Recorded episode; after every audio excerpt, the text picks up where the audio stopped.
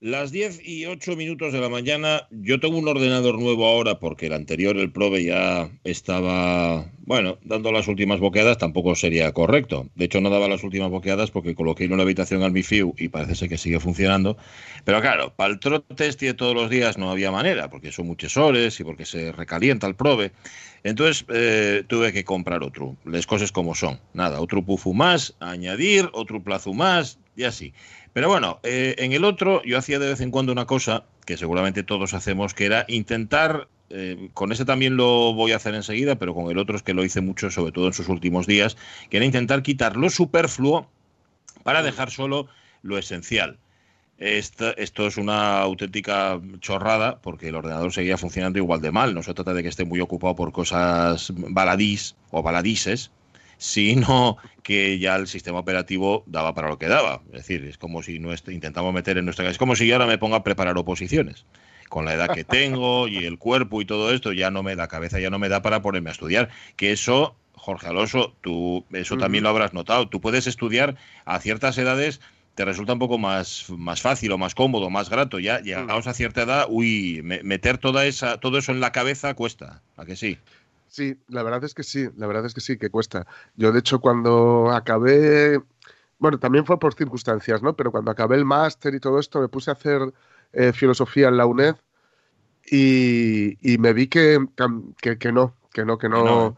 pero también era eh, porque también eh, me daba como pereza volver a enfrentarme a todo esto de los exámenes, los trabajos, cuando estás haciendo algo así un poco por gusto, ¿no? Mm pues bueno, preferí el rollo así más autodidacta, digamos. Pero sí que se nota, sí que se nota cuando te pones a, a, adquirir un conocimiento que además requiere cierta disciplina, pues ya se, se nota un montón. Yo, además, eh, también necesitas eh, más tiempo. Entonces, claro, como necesitas más tiempo, pues se te hace más, más complicado, ¿no? Pero, pero bueno, la cosa es que, la gimnasia mental en todo caso hay que mantenerla, claro. Hombre, por supuesto. No, no, tienes que mantener, a ver, el, sistema operativo lo tienes que mantener en el mejor estado posible, pero claro, mm, cuando ya ha pasado tiempo y el sistema operativo sigue siendo el mismo y tú le quieres meter ahí mandanga de la buena, pues llega un momento en el que el sistema dice, dice que no. No obstante, yo seguía insistiendo, digo, voy a quitar lo superfluo, voy a dejar solo lo esencial. Y no era capaz, pero no era capaz porque es que no sé distinguir muchas veces entre lo que es superfluo y lo que es esencial. Y eso pasa también con la cabeza, no solamente con el ordenador, sino que pasa también con, cómo nos funciona la cabeza nosotros, que tenemos un montón de, de información residual que no sirve absolutamente para nada. Me está poniendo Fabián Solís un mensaje que no voy a que no voy a reproducir aquí porque hay niños escuchando, pero vamos. Ahí, hay una era un ejemplo de lo que tal vez ocupaba mucho espacio. Posiblemente y que claro, algunos considerarán que eso en el ordenador no debería estar, sobre todo cuando tienes críos en casa, pero claro, forma parte de tu esencia, ¿cómo vas a quitar eso de ahí? Bueno, a lo que íbamos. Fabián Solís, no me interrumpa que se me va el hilo. Que, que, no sé distinguir entre lo esencial y lo que es y lo que no lo es. Y, me cuesta un poco. Y luego además está la parte sentimental o la parte emocional. Y dice, ¿cómo voy a tirar esto? Os pasó seguro ahora durante el confinamiento que os pusisteis a limpiar armarios y a limpiar eh, cajones y dijisteis, ah, no, pero ¿cómo voy a tirar esto?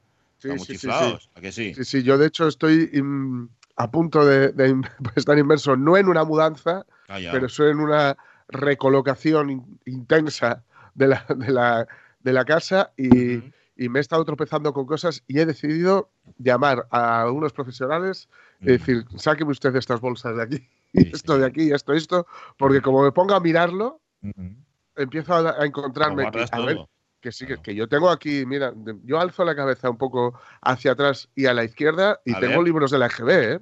Y pero eso no hace falta que lo tengas ahí, hombre. ahí tengo libros de la EGB, pero es que yo algún día os, leo lo que he puesto por dentro, porque claro, están todos pintarrojeados y con las cosas que yo escribía de aquella. Ah, ¿cómo, que, algún, que algún día? mañana mismo. mañana, no te digo hoy porque no lo tienes preparado, pero mañana mismo, hombre, solo faltaba. Para que selecciones también ah, lo que es eh, importante y lo que no. Sí, sí, sí. Hay, hay uno de ellos, no recuerdo ahora mismo cuál, que lo tengo incluso firmado en cada página. Uy, ¿por quién? ¿Por ti? No, que va, que va, por la bocina de aquella. que había cierto, cierto. Ahora diría que había cierto afán ahí como de marcar territorio. Pero bueno, es decir que son también los que guardo eh, los libros de, de Vicens Vives, estos verdes míticos de la GB de historia, que, que eran una pasada sí que lo son. A ver, eso se, entiende un poco más porque es especialidad, la historia, entonces los puedes tener guardados. Pensaba yo que igual era el de, el de cálculo. No, no, no, esos, esos están donados hace mucho tiempo. Y seguramente que quien les diera una segunda vida les dio una segunda vida mejor que las que le di yo. Seguro, seguramente. Eh, bueno, lo esencial, lo superfluo, todo esto, lo que se puede tirar y lo que no se puede tirar. Por cierto, aclara Lockhart, dice, a ver, Mr. Superfluo, no solo hay que mantener el software que se ve, sino el que no se ve también léase firmware y controladores. De vez en cuando reorganización de disco no está mal. Mira, Loja, vamos a ver. Eh, a eso se refería Jorge Alonso cuando habló de llamar a un experto para que te reorganicen. En su caso eran los cajones y los armarios, en mi caso tendría que ser un ordenador.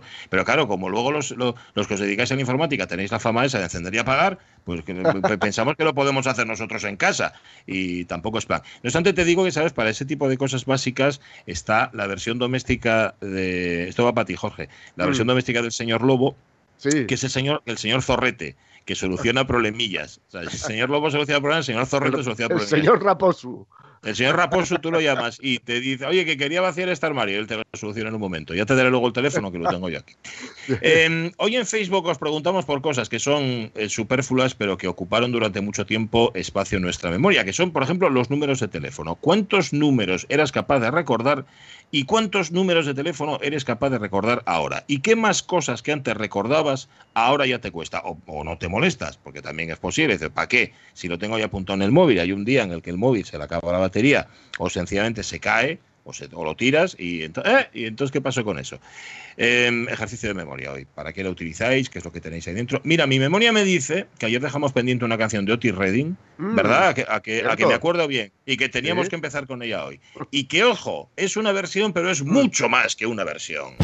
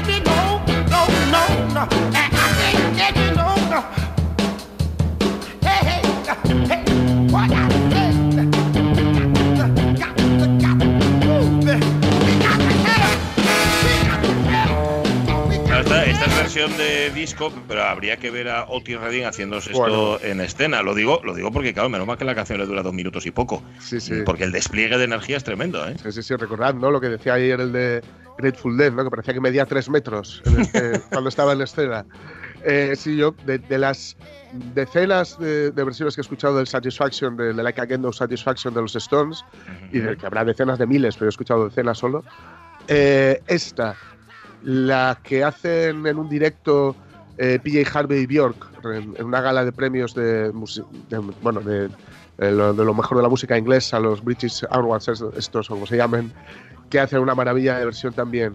Y por supuesto la que deconstruyen Devo, que la hacen funky, eh, son las tres versiones que igualan y en algún momento pueden llegar a superar la original. Pero bueno, aquí Otis Redding hace un despliegue de cómo pegarle una capa de, de, negrura ¿no? Mm. a una canción ya muy, muy oscura de por sí pero aquí de negrura musical y de, en fin, de, pleno soul sureño, solo como, como Redding puede hacerlo. Yo me imagino a los Stones con lo que les gustaba el rhythm blues, les gusta, vamos, el rhythm blues, el blues, etcétera, y el soul, eh, relambiéndose cuando escucharon esta, esta, versión suya diciendo, madre mía, madre mía, madre mía, este tío lo que ha hecho con nuestro tema. Y qué pena no ser negros, dirían ellos. Sí, sí, sí, sí, sí, sí, desde luego. ¡Dale, Fabián!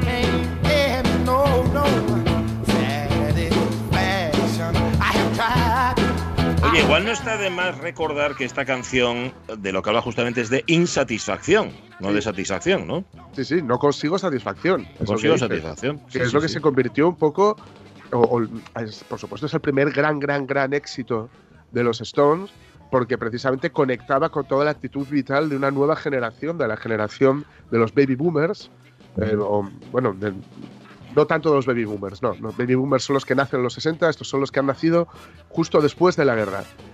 Y que, y que, bueno, llegan allí y que están hartos de, todo lo que tenía que ver con la Segunda Guerra Mundial y con los conflictos previos, etcétera, y que eh, no, se encuentran con que tienen unas aspiraciones que no encajan es un poco como el hecho de Procustes, no encajan en la cama que les habían preparado, ¿no? no encajan en la sociedad que habían heredado de sus mayores y no consiguen satisfacción, entonces por eso lo que hacen es eh, empujar y romper por saturación esas reglas, esas normas y, por, y, ya, bueno, algunos y algunas sí que consiguieron algo de satisfacción. Los Stones, por ejemplo. Por ejemplo, señor, y algo más que satisfacción, ahí los tiene, con 80 años. Hay ante la insatisfacción mucho mejor hacer canciones y cantar himnos que otro tipo de soluciones. Lo escuchabais en el tiempo de noticias, en nuestro informativo. Hoy es eh, se conmemora el Día Mundial para la Prevención del Suicidio y ayer se presentaba una página web que de lo que trata justamente es de, es de ser una vía de, acceso, de diálogo. La pone en marcha el teléfono de la esperanza con ayuda del Club Rotario y se llama esmivida.org. María José de Pablos, ¿qué tal? Muy buenos días. Hola, buenos días. María de Pablos es la responsable del teléfono de la esperanza en Gijón. Leo, María José, que el suicidio es la tercera causa de muerte entre los jóvenes entre 15 y 29 años, y en Asturias ¿eh? en concreto. Y sin embargo, María José, a vosotros este, esta franja de edad no os llama mucho, ¿no? El teléfono de la esperanza. Pues no, nos llama mucho la población en general y esta franja de edad no. Entonces, bueno, buscamos la manera de llegar nosotros a jóvenes y adolescentes.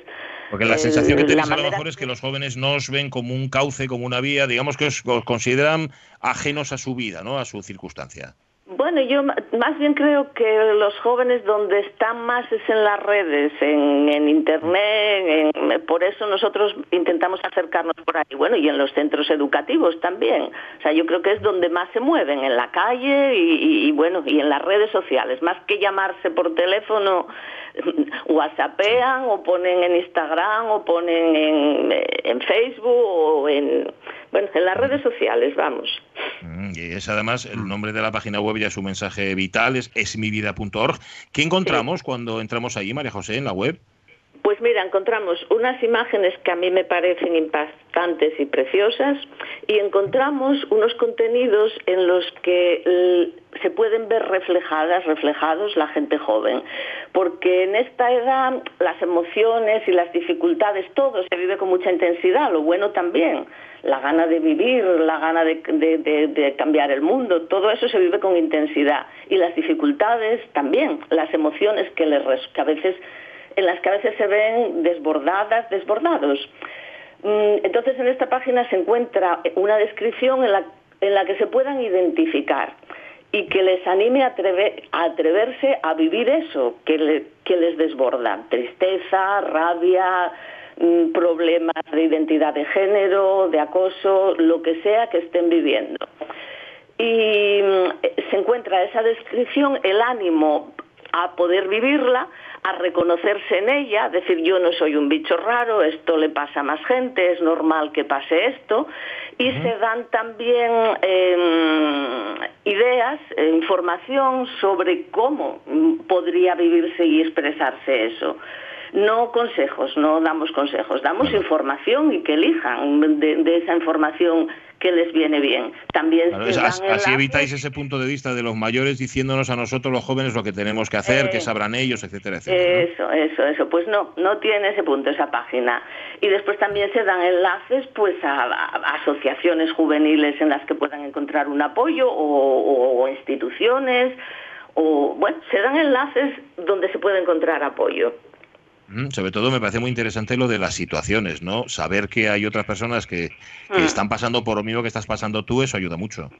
Pues ayuda mucho, ayuda mucho, bueno, y el saber que, a ver, el sufrimiento es una característica de los seres humanos, es algo que nos hermana. Todas las personas sufrimos en algún momento de la vida.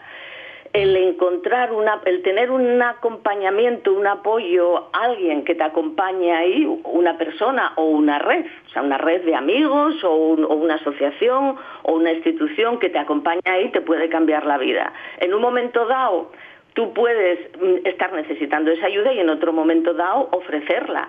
Y eso también es muy satisfactorio. Pues sí. y habéis organizado, habéis organizado además... Dime, dime, eh, que se me corta, María José. No, no, sí, que nos necesitamos mutuamente en sociedad.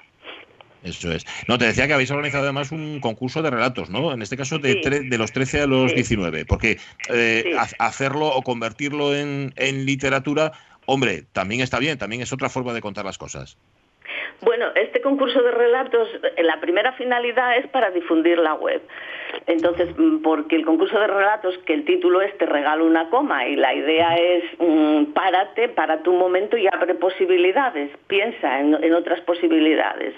No, no, sabes, no todo se termina aquí porque estés pasándolo muy mal ahora, una coma y vamos a seguir, te regalo una coma. Y, sí, y para eso es el concurso de relatos y para, para, para promocionar la página y, para, y como una herramienta la escritura de, autoconocimiento y de expresión. Mm, esta web es posible con la ayuda, con la recaudación que ha hecho el Club Rotario de Gijón, en concreto son más de 11.000 euros, bueno, para, para, echar una mano, ¿no? Y para crear esta herramienta, porque oye, poner todo esto en marcha cuesta perres.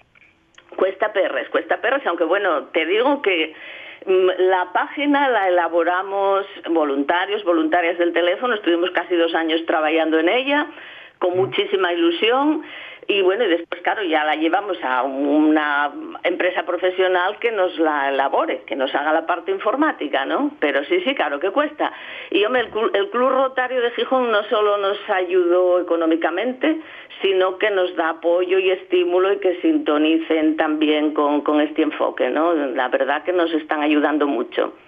Mm. Me, da mucho miedo preguntártelo, eh, María José, porque si, si habitualmente los datos de suicidio son altos en Asturias y solemos estar a la cabeza de las comunidades autónomas y demás, no sé desde vuestro punto de vista, vamos, desde donde lo veis vosotros, cómo ha afectado toda esta situación de confinamiento y el COVID, justamente en este caso a las llamadas, sobre todo a las llamadas que vosotros recibís. Me imagino que se han intensificado, ¿no? Bueno, de manera tremenda. O sea, se intensificó el número a nivel nacional eh, un 45% más, en Asturias un 35% más de llamadas durante la pandemia en relación al mismo periodo de otros años, ¿no?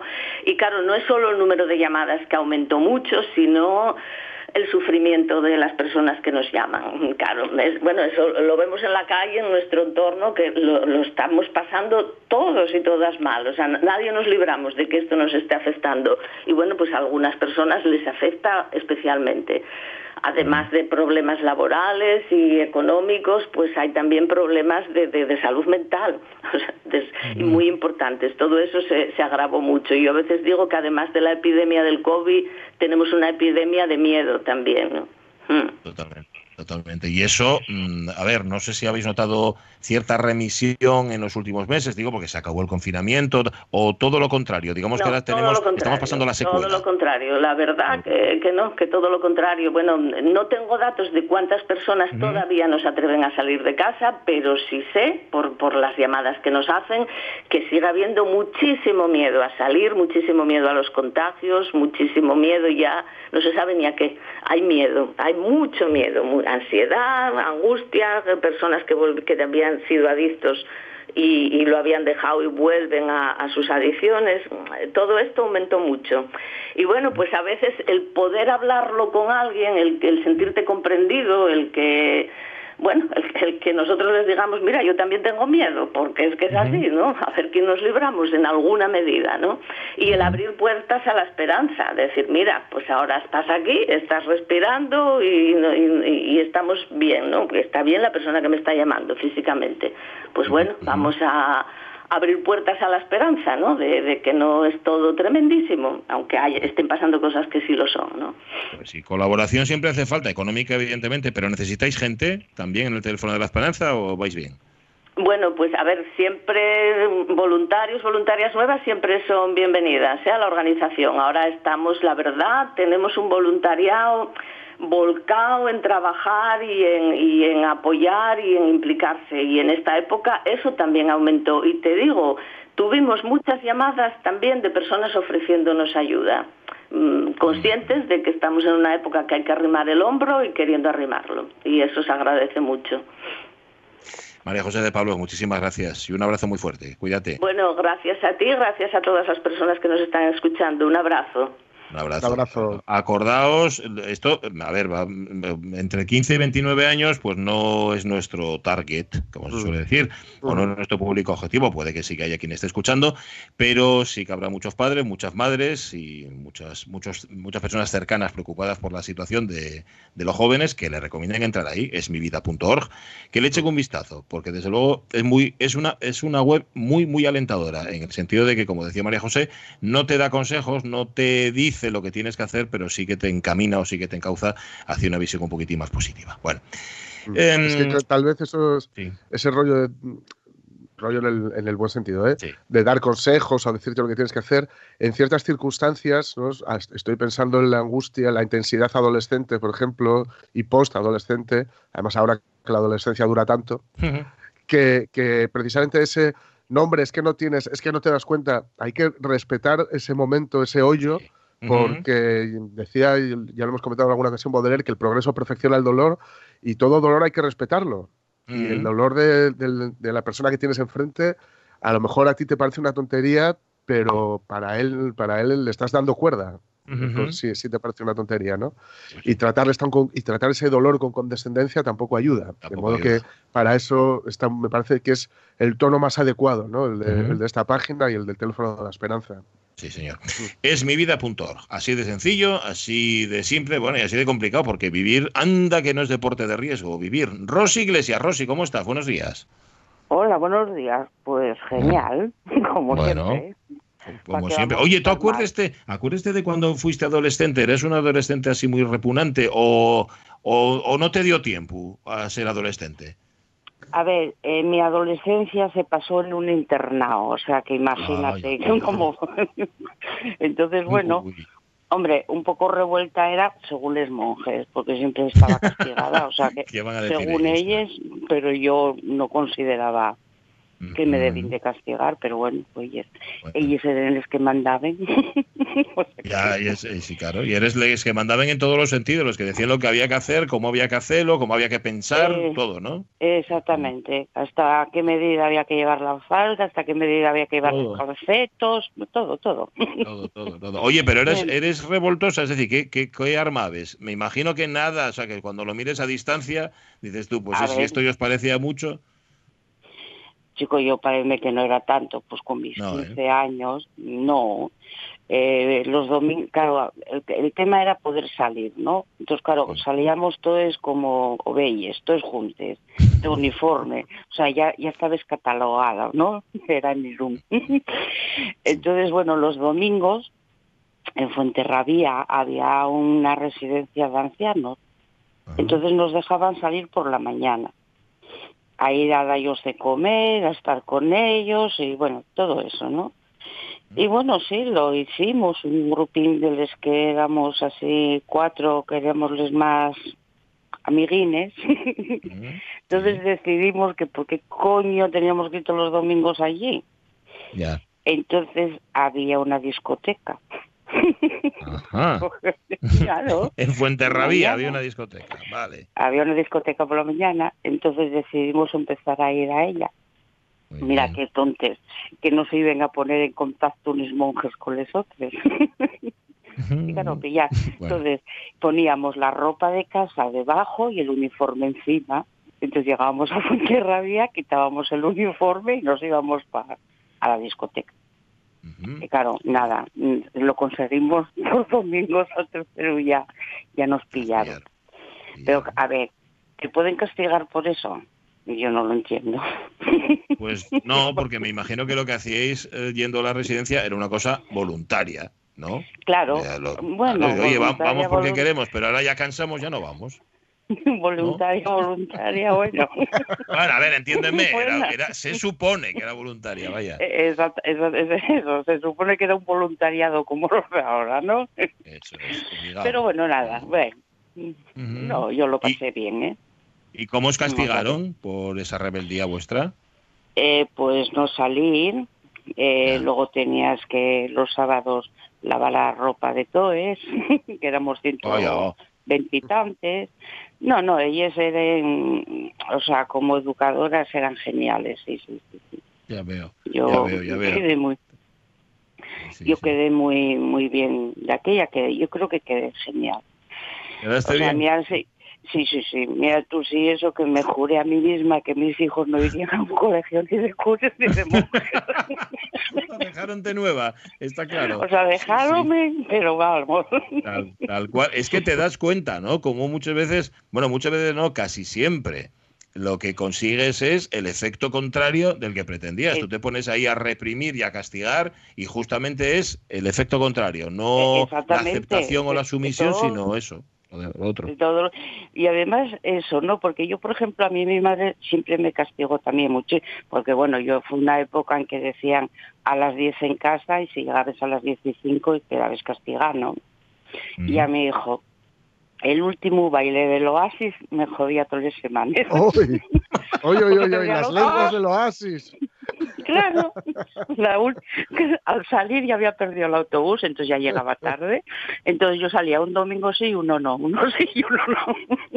Pues, te castigaba, ¿no? Para el siguiente no sales. Claro, claro, llegaba tarde, pues el domingo que vi, o sea, el sábado que vi ya no sales. Entonces salía una semana sí, otra no. Pero bueno, tú mira, y aquella última pieza que igual incluso ni la bailabes, joder, y que pues era imposible. Dijo, yo la última era algo que no podía remediarlo. Entonces, es, que yo no, fui, yo no fui en mi vida al Oasis, ya sé que os puede parecer asombroso. Bueno, miento, creo que fui cuando lo cerraron. Bueno, porque serás más joven que yo, ¿no? Bueno, pero Jorge ya es más joven que yo incluso y él sí fue al Oasis sí, y sí, bailó el último baile y todas estas cosas. Las ¿eh? últimas es que al final ponían las lentas, era el momento en que podías arrimarte claro, un poco. Era, claro, era cuando mejor podías agarrarte a alguien, pero hijo, a veces no ni eso siquiera. Y el Piles también, en el Piles lo pasábamos muy bien. era genial, pero bueno y el jardín, cuando subís y luego tenéis que bajar andando porque no, no había autobuses, o mm. bueno, la vente poca pasta y si queréis tomar el cubatilla o, fumar, pues mm. ya no te alcanzaba para el autobús. Entonces, ese, dilema, ese dilema sí que es la gran pregunta de la, de la sociedad, de la cultura occidental. ¿Me tomo la última copa o, o, cojo, o cojo transporte? el bus. Anda, que no he bajado andando a veces. ¿Cuánto costaba un cacharro? ¿Cuánto costaba un cacharro entonces, eh, Rosy? Que sí, yo, yo no me acuerdo, cariño. Mm. Yo no, no tengo ni idea. Pero vamos, si, tomas el cacharro no coges el bus, eso está claro. Claro, y no, y con la entrada ya tenías uno gratis. Sí. Ah, y con la entrada a ti el primero ya tal. Y el segundo ya mm. era el que tenéis que pensar, ¿bajo andando o tómolo? Entonces, según te encontraras, o lo tomabas o bajabas, o sea, o bajabas en autobús o lo tomabas y ibas andando y ala. No, no, está claro que bajabes lo, bajabes todo, bajabes el cacharro, bajate el efecto del alcohol, bajate todo, de la que llega a pues casa. Pues imagínate, yo que vivía en la avenida Schul, en el 191, donde el hogar del productor, hazte una idea. o sea, estaba, estaba en la Desde Oasis hasta ahí. Esto los, los, oyentes que no sean de Gijón no se dan cuenta, pero son unos kilómetros, ¿eh? Unos cuatro. claro, así que yo creo que me debió quedar algo de aquello, algún trauma tal, que ahora yo no mm. hago gimnasia para nada, ni camino, ni para nada. Ya hiciste mucho ejercicio, ya cansaste. Claro, ya lo tengo hecho, digo yo, es que ahora eh, todo el mundo, hay que hacer gimnasia, hay que hacer esto, hay que hacer el footing, hay que no sé qué, y la mayoría de la gente en lista de espera esperando que ellos cambien la cadera, le rodillas, digo yo, todo eso y por la gimnasia que se está haciendo. Totalmente. A ver, tú estás desgastándote, ¿no, no te lo parece? Yo no sé, yo creo que sí. Lo que pasa es que no me atrevo a decirlo así muy alto. Si lo dices tú, vale, pero si lo digo yo, igual me dice, mira, este que está diciendo ya, que no puedo, no puedo. yo puedo pensarlo, pero no puedo decirlo. Que se, que se cerren los gimnasios. Ya, claro, no, no, dice, no, mira lo que están diciendo en la radio, que, que, no valen para nada, que ya al revés, que ya es contraproducente, déjate. Claro, es que es todo, ahora tienes que tener una cinturina, tienes que tener unos pectorales, tienes que tener, tienes que tener, joder, toda la vida fuimos gordos, flacos, altos, bajos y no pasaba nada. Ya. ahora, no pasaba nada, no pasaba nada. Bueno, depende, a ver, que no pasaba nada si esta vez dentro de un orden, que luego hay los que se pasen mucho, ¿no? Claro, no, pero tú vas al médico y, te empieza. Eh, ¿Cómo usted coliflor? Mm, o sea, empieza a preguntarte, ¿no? Y, cualquier cosa que hagas que ya esté dentro de lo que te pregunto, ya te dice, lo, lo tiene que dejar. Bueno, si ya dices que fumes, ya ni te cuento. Si dices que bebes, ya ni te cuenta, ¿no? Pero en la comida, ¿usted come zanahoria? No, pues debe de comerla. ¿Usted come, yo qué sé, coliflor? Eh, sí, pues mm. tiene que dejarla. sí. Y siempre quítate algo, ¿no? Sí, sí, el tema y eso, siempre tal. Eh, no pesas lo que tienes que pesar porque mides X y tienes que pesar X. Yo, joder, que quieren tenernos aquí como si fuéramos, como cuando Hitler los quería altos, de, rubios y de ojos azules. Aquí debe ser lo mismo. No lo consiguen, ¿eh? No lo consiguen. no, yo, no, yo voy al seguro, yo voy al médico del seguro y no le sales espera. Hay gente como yo de fea, o de alta o de baja, o sea que no. Eso no lo van a conseguir. Tú cuídeste mucho, y, que no. Eh, cuidar, sí, sí, no, yo, sí. Yo desayuno, como, meriendo y ceno. Muy bien. Punto. No voy a dar y más si acaso hay que pinchar algo por entre medios también, si hay que hacer un aperitivín, oyes también. No vaya a ser que eso que como cuando a ver, yo yo soy gorda desde los 14 años. Ah. O sea que cuando estoy delgadina esa base de pasar fame. Según los médicos, eh, hay que hacer cinco comidas al día, ¿vale? A la media y hay que comer a la media mañana para ir sin hambre a la hora de comer. Pero claro, lo de la media mañana y una manzana. Claro, yo como la manzana y estoy como si yo no hubiese comido nada. Yo no sé los demás, pero a mí me roe el estómago. Ah, pero dicen que es muy saciante la manzana los huevos. Y es saciante. Los huevos también son saciantes. Bueno, perdón.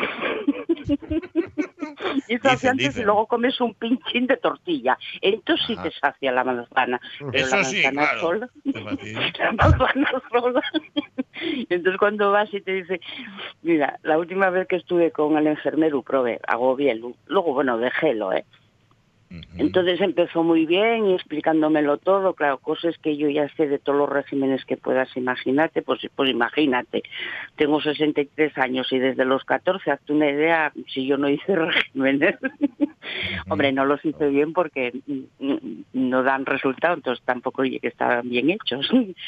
y voy para allá y dime, bueno, mira, tienes que caminar una hora al día y bueno, un es me di allí para comer y tal. Bueno, sí, sí, hícelo, ¿eh? Yo ponía el reloj, pero desde que salía por la puerta, no antes, o sea, no después, ¿eh? Salía por la puerta, ya ponía el reloj y la hora y a menos cinco así ya venía corriendo para casa para llegar a la hora a casa. Bueno, y cuando fui otra vez a pesarme no había bajado mucho. Y dije yo que yo bajo muy mal, sí. Y dime, bueno, mira, y que claro, caminas una hora. Es que la primera hora no sirve para nada. Es la segunda. Dije yo, mira, Fiu, pues entonces si la primera no me sirve para nada, no la ando. No, y es verdad. Es que hay una Totalmente. Andes la segunda directamente ya, claro. Claro, digo yo, pues esa me la salto, ya empiezo desde los dos horas. Sí, sí, y él me miraba con la cabeza. Directamente. ¿Y qué te dijo el médico? Que sí, ¿no? Que lo hicieras. no, no, él miraba, era más jovencín que yo lo probé y diría, ¿cómo me metí yo con esta paisana? Y mm. dijo, bueno, no, tiene que ser dos horas. Entonces vine para casa, me lo planteé y dije yo, bueno, pues ni una ni dos. Y ya está. Y ya está. Y no camines nada, nada, sí, algo caminará, seguro. Sí, hombre, hombre, eh, para ir hasta una sidería, para ir, oye, a dar una vuelta por Gijón. A, desplazarte.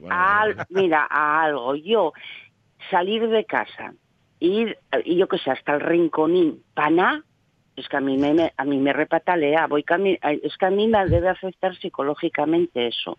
Entonces, claro, eso ya es peor, que lo psicológico ya es más judío. Entonces yo voy caminando y voy diciendo, Bueno, hay que ser gilipollas. Ir hasta ahí arriba para luego dar la vuelta, ¿para qué? O sea, es que es una... Hombre, si tengo que ir a tomar una botella de sidra al infanzón, pues voy caminando, mm. pero voy a algo.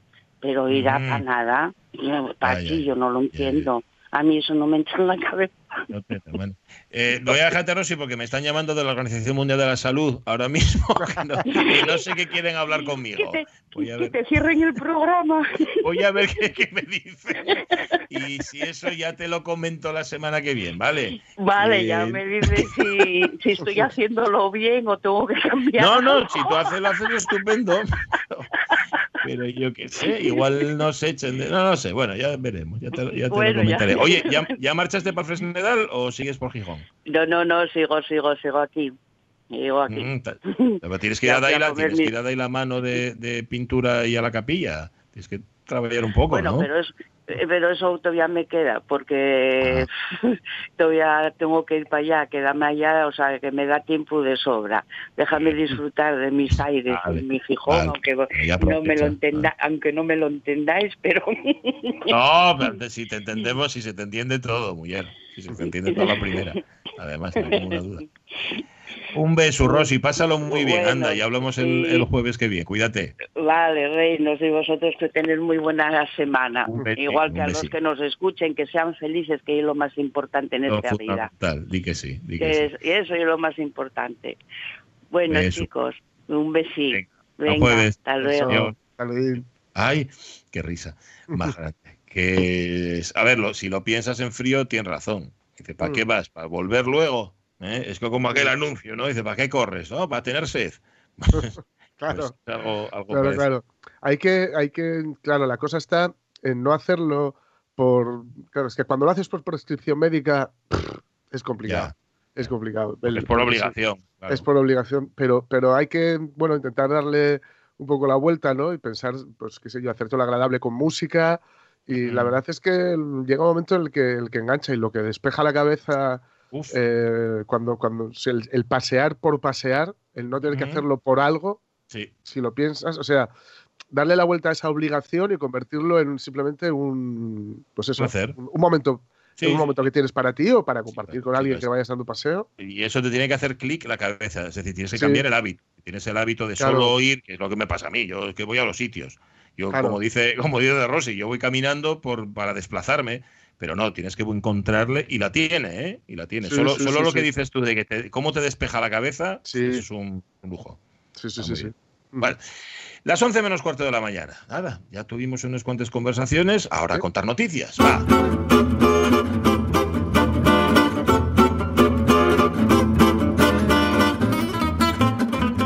Dos noticias distintas, muy distintas, que tienen que ver las dos con lo mismo, con la COVID. Pues sí, la lucidez de una niña explicando lo de las mascarillas. Dos puntos. No pasa nada. Es mejor eso que morirse. Es un poquito peor porque no puedes respirar del todo, pero no pasa nada. Es mejor eso que morirse. ¡Toma! Toma ya. No se puede hablar más claro. Encima, dicho así, ya, con esa voz tan riquina, ese acento, esa, pero no pasa nada. Pues efectivamente, la vuelta al cole, la chiquillería regresando a las aulas, bueno, esto no sé dónde era, porque aquí creo que todavía no han vuelto. O sea, que les falta todavía un par de semanas. O sea que, bueno, muchas dudas, medidas de seguridad, con cierto repunte de casos, bueno, ya sabemos cómo estamos, ¿no?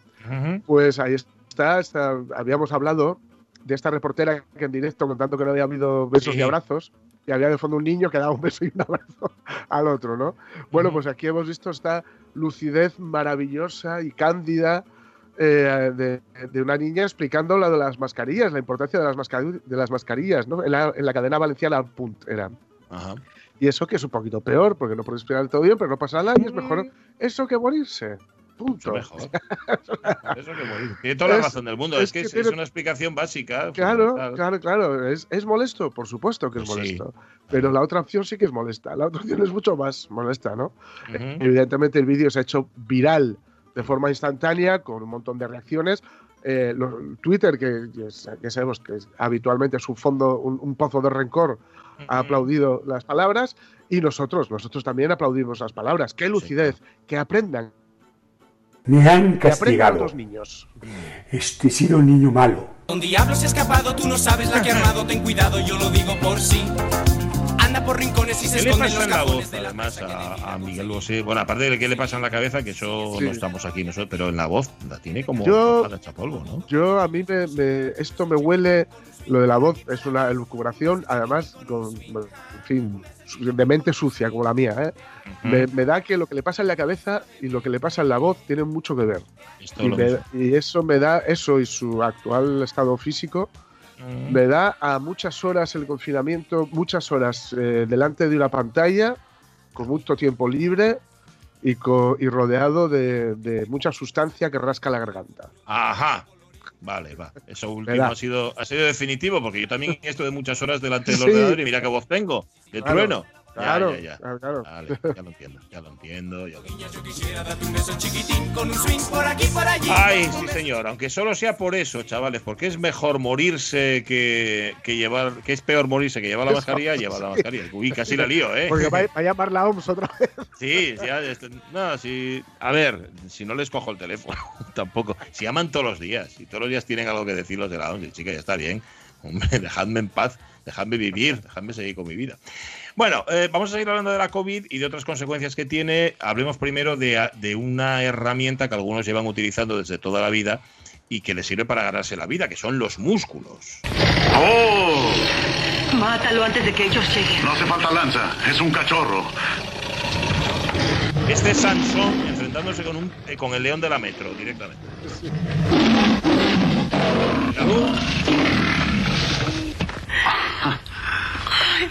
Lo mataste con tus propias manos. Eh, Sansón. eh, oye, un felino a la vez. ¿Qué te pasa? Que te amo. Eso es lo que me pasa, que te amo. Pensé a la vez que no sería, que ella era otro. Eso un es. de cada, ¿no? De Este cada es un vez. momento de Sansón y Dalila y ella no recuerdo quién es ahora mismo, pero él era Víctor Mature o Víctor Macho. Mature, sí, sí, sí. Con ese gesto tan desagradable en la boca, pero con unos pectorales que te la marinera. Ya- Y le dice, sabes. eh, Sí, sí, sí, sí, ya sabes, un felino a la vez. Siempre con cara de estar comiendo almendras amargas. Totalmente, sí, sí. Ah, me ha tocado la amarga. Ah. Bueno, eh, os vamos a contar la historia de Minoru Sugira, Sugiura, mejor dicho, Sugiura, Minoru. Ojo, le podía poner Pepe de nombre, Minoru Sugiura. Vale, que tiene una empresa de sushi, un restaurante de sushi. Y con la pandemia, pues empezó también la competencia, claro, porque empezó la comida a domicilio, tuvo un auge tremebundo y Minoru se dio cuenta de que, de que tenía que, que actualizarse. Total, que, que creó la empresa Macho Delivery. Macho Delivery, eh, en Macho Delivery los repartidores se descubren el torso delante de los clientes. Eh, Sugi- Sugiura, que tiene la tienda ahí en, o el restaurante en Anjo, en la provincia de Aichi, que es la región central de Japón, bueno, pues dice que en Japón los hombres que practicamos culturismo seguimos siendo una rareza. Y la palabra macho, recordemos que esto lo ha llamado macho delivery, tiene sobre todo una connotación de espectáculo. Dice que entre sus clientes, porque ya sabéis, o sea, os hemos contado, no tiene más historia esto, estos son señores forzudos, pero forzudos de gimnasio, o sea, de, de pectorales estos que rebotas contra ellos, que van y te llevan a casa y con el torso descubierto. Bueno, entre sus clientes, dice este señor, abundan las mujeres jóvenes, pero también pacientes en hospitales, familias con niños que celebran fiestas de sushi, reuniones para las cuales se suele pedir a domicilio una enorme bandeja con decenas de piezas de este preparado en sus múltiples variedades. Por 3.000 yenes adicionales, 3.000 yenes parece mucho, pero son 23 euros, la entrega de Macho Delivery incluye una sesión de poses del mensajero. Un culturista aficionado que se quita la camiseta y adopta poses de exhibición para que los clientes tomen fotos. Eso sí, que corra el aire, siempre desde los dos metros. Se cumplen las normas de la distancia y ellos enseñarán el torso, pero no se quita la mascarilla. A los niños les encanta verme, dice el dueño de la empresa, que tiene 41 años y que es el primero. Este tipo, además, es culturista. Él ocupó el tercer lugar en una competición nacional de culturismo en febrero pasado, para mayores de 40 años. Se quieren acercar para tocarme y me preguntan el secreto para tener un cuerpo fuerte. El sushi está asociado con la dieta sana y una figura esbelta. Sugiura ha diseñado un menú en el que el atún, el besugo y el calamar cedieron su paso a carnes con mucha proteína como la ternera, el pato y el caballo, este último una especialidad baja en colesterol. En la publicidad del restaurante aparece un letrero que reza Ubeber Macho, ¿eh? V, v con V, V Macho, junto al equipo de los eh, corpulentos mensajeros. Este, eh, eh, esto es de tradición, además, no lo de hacer este reparto con el torso desnudo, sino lo del restaurante. Hace 60 años que tienen este, este restaurante y, en abril, de abril a junio notaron que habían bajado ingresos, con lo cual recortaron el número de empleados, pero se les ocurrió esta otra idea, lo del macho sushi, que les va estupendamente bien. Ya digo, es una idea, es renovarse o morir, ni más ni menos. Eh, explica que su siguiente objetivo es llevar su idea al extranjero en forma de sesiones de corte de atún con culturismo. Es una combinación atrevida. cuando Beverly Hills en California y Barcelona, ahí es donde lo quiere llevar, se declara fan del Barça, están entre los primeros destinos a los que aspira a llegar. Bueno, pues esto es, te reparten los señores culturistas en Macho Delivery el sushi para trabajar en esta empresa. ¡Oh! Mátalo antes de que no hace falta lanza, es un cachorro.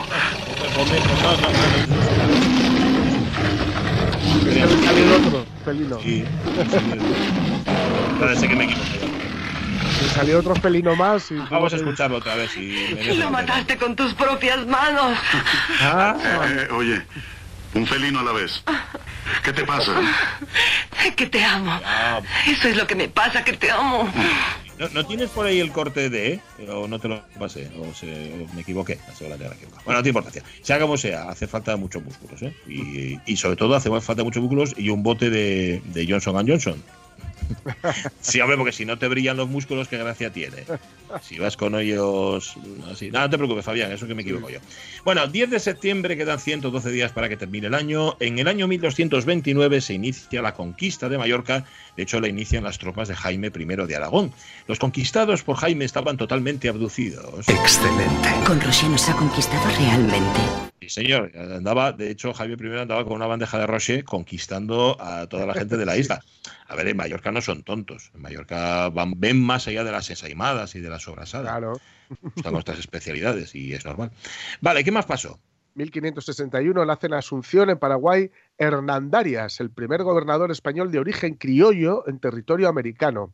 En realidad se llamaba Hernando Suárez de Toledo Saavedra y Sanabria Calderón. Mm. Hernandarias es más fácil, aunque tenía también otros alias. También se me conoce por eh, Benny el Inglés, Samuel Porras, eh, Elmer el Fado, Tubi el Tuba y una vez por la señorita Phyllis Levine, pero eso fue en una fiesta hace años. Me fumé un canuto y me metí un psicotropical. Y de repente llevaba medias de rejilla y cantaba canciones de musicales. Esas cosas ocurren, pero no tienen nada que ver con la razón por la que estoy hoy aquí con ustedes, caballeros. Y les pido disculpas. Habiendo dicho eso, sepan que también soy conocido entre los que mejor me conocen por el jodido doctor. Correcto, eso es. A este lo llamaban Hernandarias porque era mucho más, mucho más breve. Hernando Suárez de Toledo, Saavedra y Sanabria Calderón. Yo tengo un amigo, eh, mi amigo Tomás es experto en apocopar nombres. Por ejemplo, mm. a nuestra compañera de TPA, de Informativos TPA, Pilar Arias de Velasco, la llama Pilarias directamente. Pues es lo mismo, me acuerdo con el Hernández, sí, está ya Pilarias, y entonces ya sabes a qué pilar, de qué pilar estás hablando, y te evitas decir toda la sarta de apellidos. Claro, claro. Todas son ventajas. Año 1659 nace en Londres Henry Parcel, compositor inglés, el Orfeo británico.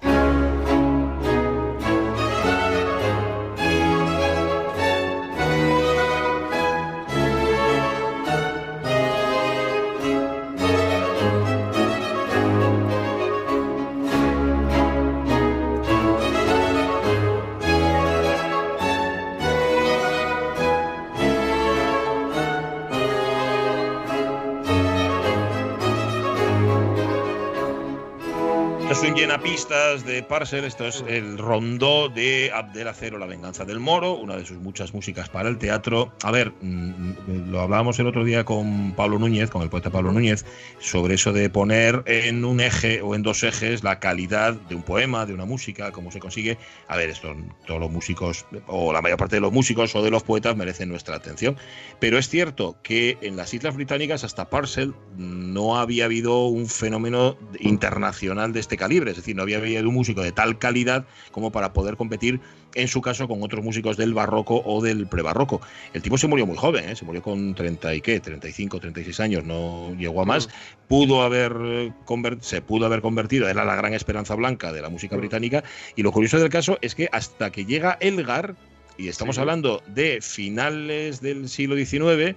Edgar y luego toda la generación posterior, Holst, Vaughan Williams, toda esta gente, no hubo otro compositor de su calibre. Y estamos hablando de un tipo que nació 200 a mediados del ¿eh? siglo XIX, totalmente, totalmente. Así que este tipo era el Orfeo británico. Si queréis saber por qué era tan bueno, pues nada, poner Henry Purcell. No lo confundir, no lo confundáis con Frank Purcell.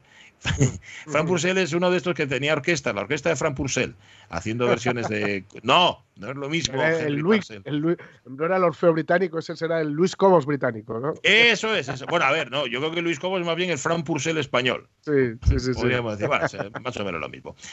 Vale, una más, venga. 1831 en España se vota la ley que crea la Bolsa de Madrid. Se caracteriza esta porque es una bolsa que sube y baja. Y esa bolsa estaba bailando conmigo.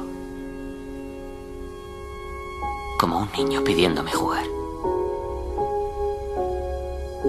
Durante 15 minutos. Es el día en que descubrí que existe vida bajo las cosas.